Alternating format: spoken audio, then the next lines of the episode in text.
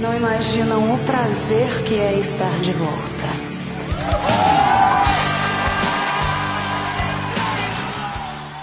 O Brasil segue mostrando que é um plot twist a céu aberto. Todos pensavam que teríamos uma tarde de segunda-feira tranquila, mas um roteirista chamado Edson Fachin, ministro do Supremo Tribunal Federal, resolveu provocar mais uma reviravolta nessa série que a gente já acompanha pelo menos desde 2016 com o impeachment da ex-presidente Dilma Rousseff. Em uma decisão monocrática, o ministro anulou todas as condenações do ex-presidente Luiz Inácio Lula da Silva na Operação Lava Jato. O ministro do STF, Edson Fachin, anula as condenações de Lula na Lava Jato. E o ex-presidente recupera os direitos políticos e se torna elegível. A decisão que estremeceu as placas tectônicas da política brasileira produz como principal consequência a devolução da elegibilidade ao petista, que surge como uma opção para as eleições presidenciais de 2022. Mas ela não produz efeitos só a nível nacional. Lula é muito bem avaliado na Bahia e pode influenciar o cenário eleitoral do estado em 2022. E quais podem ser os reflexos de uma candidatura de Lula nas eleições para o governo da Bahia em 2022? Isso é o que nós vamos discutir hoje no terceiro turno. Começa agora o terceiro turno. Um bate-papo sobre a política da Bahia e do Brasil.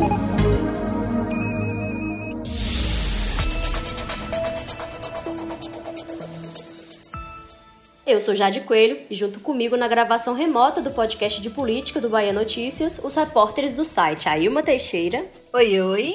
E Bruno Luiz. Oi, gente. E aí, Jade, como é que você tá? Né, Jade que nesses dias só tá se reunindo com a gente, né, interrompendo as férias dela para gravar o podcast. Antes de começar a gravar, inclusive, vou fazer uma denúncia que ela mandou uma foto imoral no grupo do podcast, uma foto de camarões, está comendo camarão e ainda vai beber vinho argentino, enquanto a gente está aqui é. labutando, acordando cedo, dormindo tarde por causa do Big Brother e acordando cedo para poder trabalhar. Quem pode pode, né, Bruno Luiz?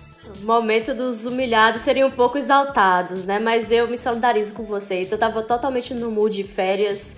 Saí dos grupos do trabalho, desloguei o e-mail institucional aqui do celular para poder ficar me desligar mesmo, mas essa semana esse assunto me chamou de volta e a gente não tem como não discutir sobre isso, né? Bom, para fazer um pouco aí um breve retrospecto, para se alguém por acaso estivesse em um calabouço e foi liberado apenas hoje, o que foi que aconteceu? Na segunda-feira, é, sem ninguém esperar, né? Foi, pegou uma decisão que pegou todo mundo de surpresa. O ministro Edson Fachin anulou os processos do ex-presidente Lula na Lava Jato. O argumento que ele utilizou para justificar essa decisão foi de que a 13ª Vara Federal de Curitiba, que é onde os casos tramitaram, é, não seria competente para julgar, porque não se tratavam aí de desvios na Petrobras. Na avaliação do ministro, esses processos deveriam ter tramitado na Vara Federal de Brasília, porque esses crimes teriam sido ocorrido, teriam ocorrido né, quando Lula era presidente. Logo em seguida, vieram as reações e as repercussões dessa decisão no meio político. Não foi isso aí, uma? Isso mesmo, Jade. Os petistas estão aí felizes que só, né? Uma semana que já começou boa para a turma do Lula livre. O governador Rui Costa, por exemplo, disse nas redes sociais que essa decisão significa uma vitória da justiça e da democracia e que, abre aspas, a verdade começa a ser restabelecida. Palavras aí do governador da Bahia, Outro que comemorou bastante foi o senador Jacques Wagner, né? Ele disse que essa decisão era um presente antecipado para ele, que faz 70 anos na semana que vem. E de fato é, né? Wagner como candidato aí já anunciado ao governo da Bahia em 2022, tendo Lula como eventual candidato à presidência da República, certamente vai beneficiá-lo. Então é um presentão. Já do lado contrário, ao PT, o presidente nacional do DEM e ex-prefeito de Salvador, ACM Neto, falou nas possíveis, falou nos possíveis efeitos negativos dessa sentença. Ele não citou diretamente o ex-presidente, mas disse aí, abre aspas de novo, bolsa despenca, dólar em alta, refletem o clima de medo e incerteza que afetam o Brasil. Não desejamos uma nação ainda mais dividida. mais do que nunca, reforço meu compromisso com o equilíbrio e a minha luta contra qualquer forma de extremismo. Fecha aspas. Vale lembrar que o presidente do Democratas, né, o ex-prefeito de Salvador, ACM Neto, recentemente esteve no centro de uma polêmica com seus correligionários por dizer que não descartava estar ao lado do presidente Jair Bolsonaro em 2022, ao mesmo tempo que não estaria com extremos. Então a gente entende que, na avaliação do, do ex-prefeito, Bolsonaro, então, não é um extremista. Pois é isso, Wagner e Neto, prováveis adversários em 2022, então já trataram de demarcar suas posições nessa disputa. Exatamente. E aí, como a Ilma já disse lá no início, né, é, o PT ficou muito empolgado com essa decisão, só que o partido também está cauteloso, porque tem um outro julgamento muito importante que precisa ser finalizado no STF, que é ele é, é visto como primordial para Lula, né, que é a suspeição do ex-juiz Sérgio Moro. De qualquer forma, é, se acredita que nesse contexto, no contexto atual, não tem tempo hábil para retirar novamente os direitos políticos do ex-presidente até as eleições de 2022, que já são aí no ano que vem. A gente que trabalha com política sabe que o tempo passa voando e daqui a pouco a gente já está aí labutando, cobrindo eleição. Então, teoricamente, pelo menos, Lula vai poder concorrer. Vamos aguardar aí as próximas, o desenrolar desse caso. É, né? Porque para ele ser é, ficar inelegível, ele precisaria ser é, condenado em segunda instância, né? Aí pela é, lei da ficha limpa ela preconiza isso, né? Para você ficar inelegível, você tem que ser condenado em órgão colegiado. E aí, no caso, a sentença de, de Faquim é para que o processo volte para a primeira instância, né? Então precisaria ter a decisão de primeira instância e depois a de segunda, que aí leva um certo tempo, a não ser que haja um julgamento mais acelerado aí, né? Mas como ainda tem essa polêmica para o STF decidir a suspeição de Moro, né, o processo vai ficar parado agora, porque o ministro Nunes Marques pediu vista, pediu mais tempo para analisar. Então, enquanto não vier o voto dele, né, não, tem, não tem decisão final ainda sobre isso. Bom, mas antes de a gente começar a falar mais sobre essa questão da elegibilidade de Lula, como ela pode influenciar aqui na Bahia, eu acho importante que a gente entenda por que, que as eleições nacionais costumam ter um peso considerável nas eleições para governador.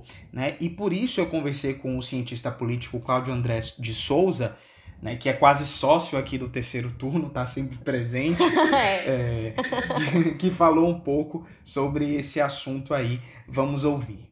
O que acontece né, nas eleições é, no âmbito nacional influenciam porque a montagem das chapas levam nos estados levam em consideração esse arranjo nacional, mas ao mesmo tempo agregam forças e alianças que se adaptam né, às realidades é, dessas elites políticas subnacionais. Então, é, é, possível a gente perceber né, que na história recente aí da na trajetória recente da política baiana, a gente viu em vários momentos é, as forças nacionais é, precisando dialogar com aspectos locais. Um exemplo aqui é, bem próximo é o exemplo é, do que aconteceu em 94, quando, quando o PT na Bahia apoiou o PSDB, né, é, na chapa de, de, de, se não me falha a memória, de Jutaí Magalhães, né, para, para governador do estado, e é, nacionalmente o PT tinha um projeto é, diferenciado, né? O PT tinha um projeto de Lula contrastando com a, a candidatura do, do, do, de Fernando Henrique Cardoso, que se tornou presidente, ganhando em primeiro turno. Que as eleições presidenciais, elas carregam um peso muito grande, não porque o eleitor vai votar para presidente e disso vai decorrer a eleição para né, governador do estado, mas porque na cabeça do eleitor ele vai votar em um candidato a governador que tem um determinado presidente. Então, é essa coincidência né, de preferência, de construção de preferência de voto, que caracteriza o nosso eleitorado.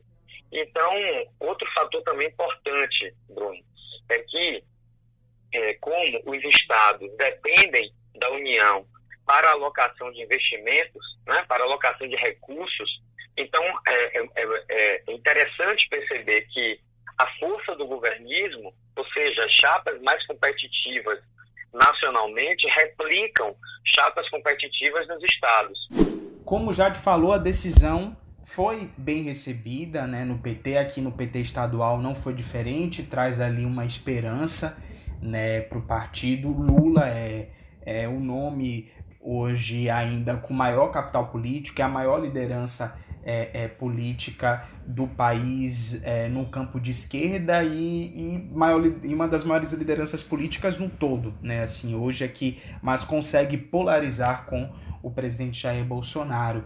Né? O partido acredita aqui na Bahia que Lula no páreo vai fortalecer a candidatura de Wagner. Acha que Lula hoje vem mais fortalecido do que em 2018, ali que foi um dos auges da Operação Lava Jato. 2018 foi quando ele foi preso, né? Ele teve ali vários reveses na justiça que não permitiram que ele fosse candidato e tinha um clima muito desfavorável a, a, ao PT, né, um antipetismo ali mais consolidado, mais forte e um, e uma, e um clima pró-Lava Jato muito forte.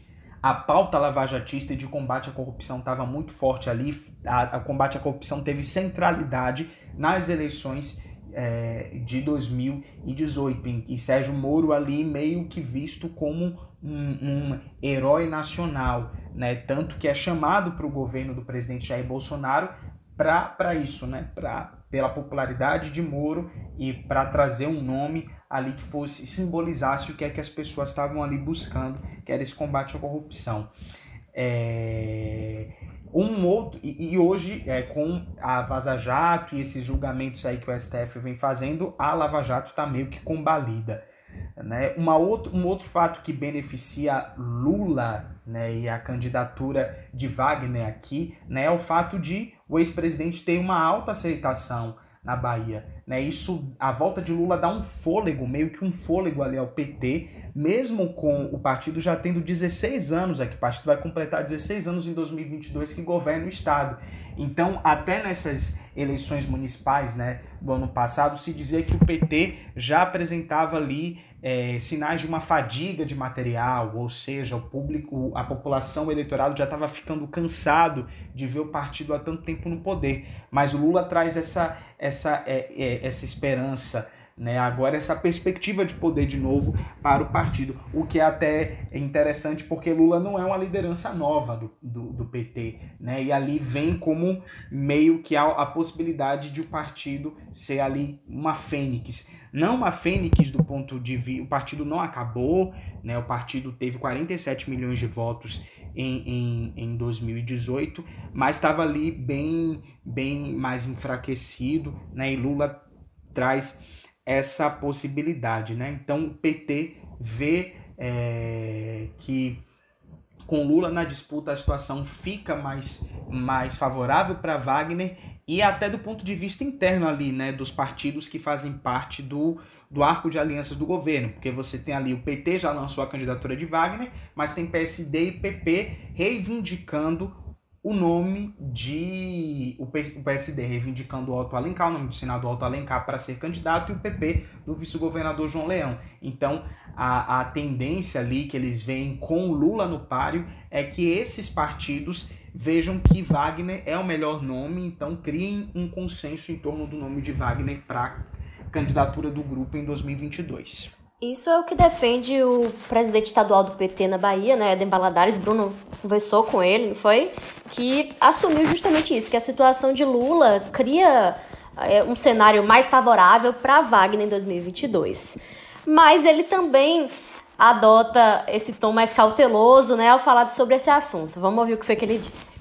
A influência da eleição nacional na Bahia, ela existe, é verdade, a possibilidade do Lula é, ter seus direitos políticos assegurados, restabelecidos, sendo candidato ou não, certamente influenciará a, a campanha na Bahia.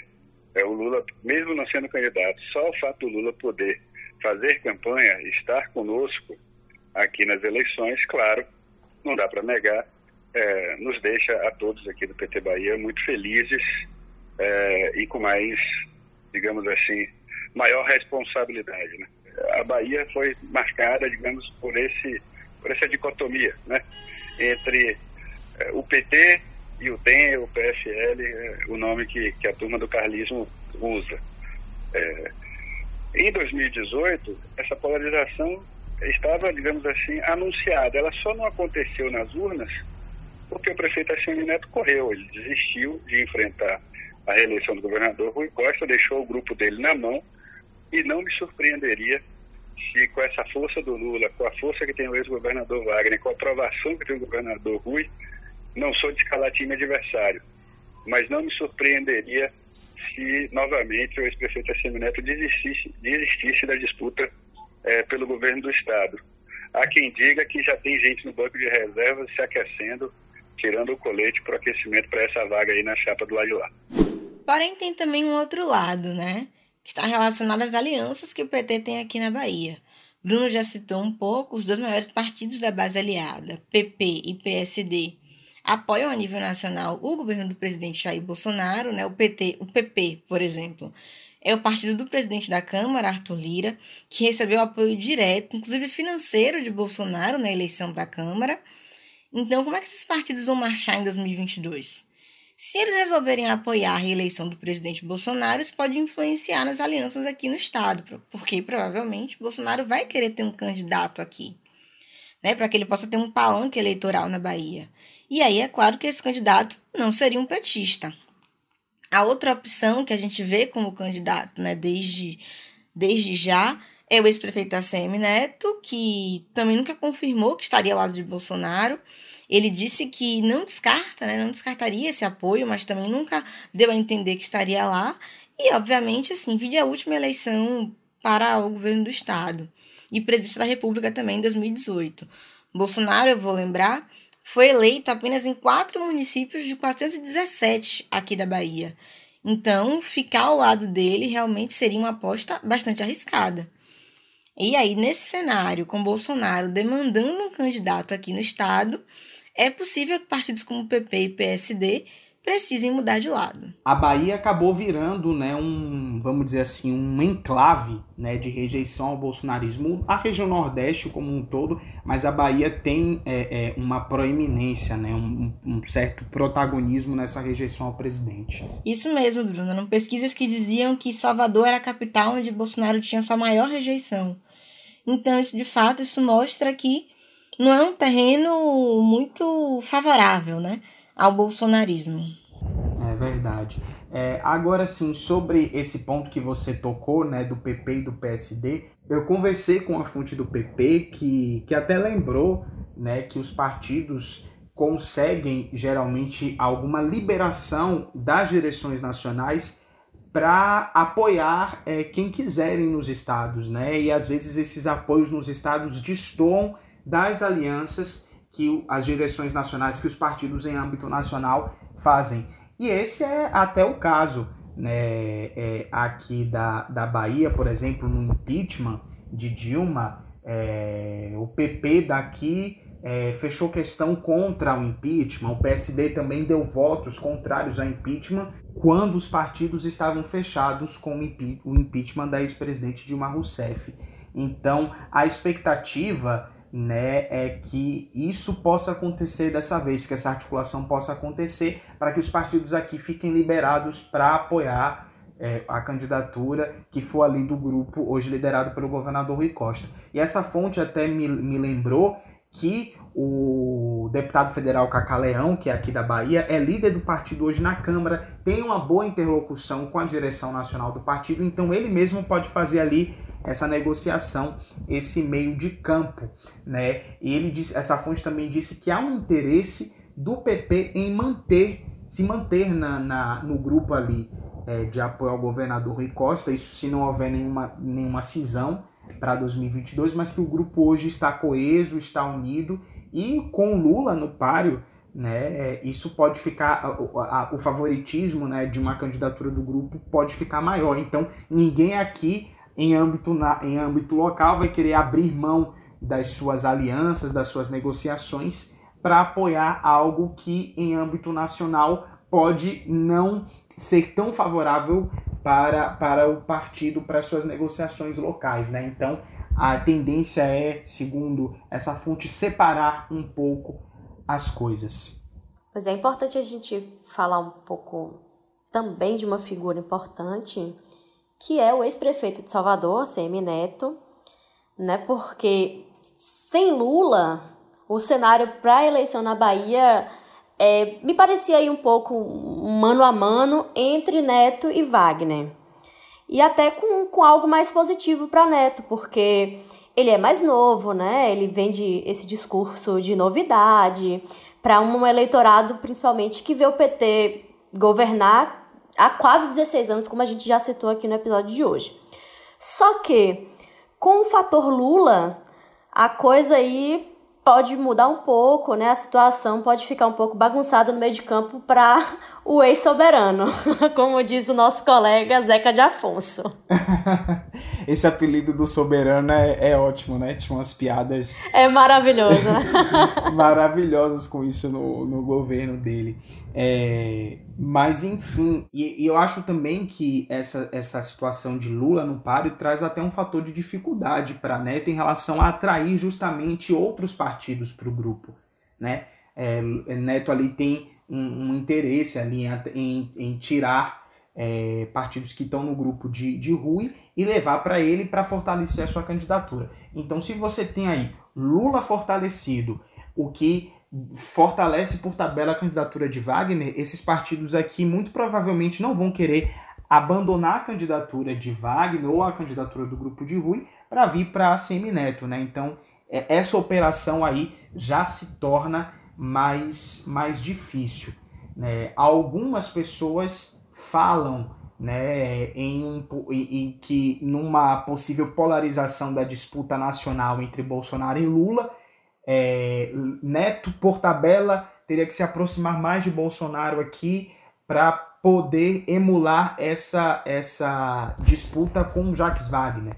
Né? Mas é, um nome do partido com que eu conversei hoje me disse que hoje, dia que a gente grava o podcast, né, quarta-feira, me disse que a análise ali na bancada federal de deputados federais do partido é que Neto deve continuar ali mantendo essa estratégia de construção de uma terceira via, de uma candidatura de terceira via forte para fugir dessa polarização Bolsonaro e Lula.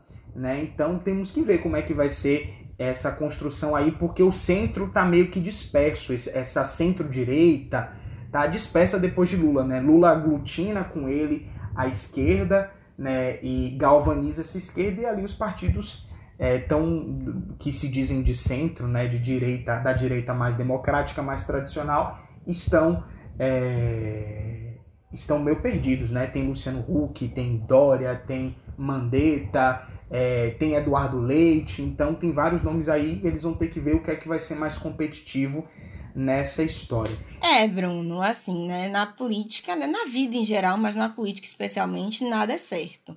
Agora é saber se esse centro aqui no estado vai optar pelo duvidoso ou pelo que parece ainda mais duvidoso em 2022. É uma escolha difícil. ou não, né?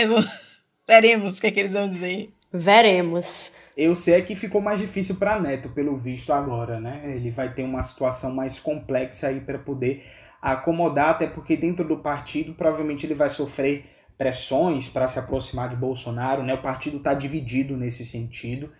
É, vamos ver como é que vai ficar isso aí, porque se Wagner tiver um palanque forte nacionalmente, né, tiver um candidato forte nacionalmente, ele, Neto vai precisar do mesmo por aqui a Semineto vai precisar ter muita cautela, porque ele não pode criar um discurso né, é, frontalmente antipetista, ao passo que ele vai precisar arrancar, entre aspas, né, é, é, tentar conquistar votos, tentar conquistar segmentos do eleitorado que há muito tempo na Bahia dialoga com o PT.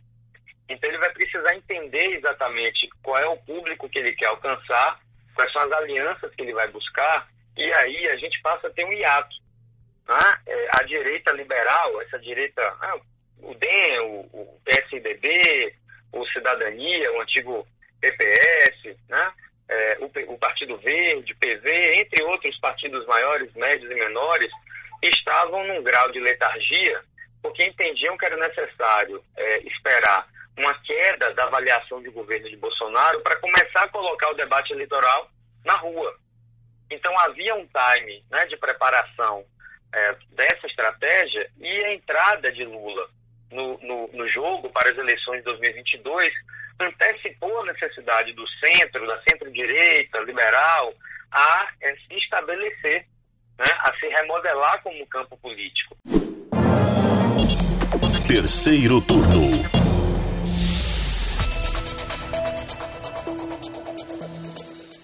Que o terceiro turno de hoje vai chegando ao fim. Muito obrigada a você, ouvinte, e aos meus colegas Bruno Luiz e Ailma Teixeira. Até a semana que vem. Beijos! Até sexta que vem. Tchau, tchau, gente. Até a próxima semana. Vá lá, Jade, tomar seu vinho argentino e comer seu camarão que você merece. Pois é, a gente sempre está interessado em saber o que, que você achou do terceiro turno. Então, por favor, manda uma mensagem com a sua opinião para o Twitter do Bahia Notícias ou para qualquer uma ou, ou para qualquer outra rede social usando a hashtag Terceiro Turno BN. O programa é gravado das nossas casas e tem a apresentação dos repórteres Jade Coelho, Bruno Luiz e Ailma Teixeira. Os áudios utilizados são do Bahia Notícias e da TV Globo. A edição de som é de Paulo Vitor Nadal e o roteiro de Bruno Luiz. Você ouviu o terceiro turno o seu podcast semanal sobre a política da Bahia e do Brasil.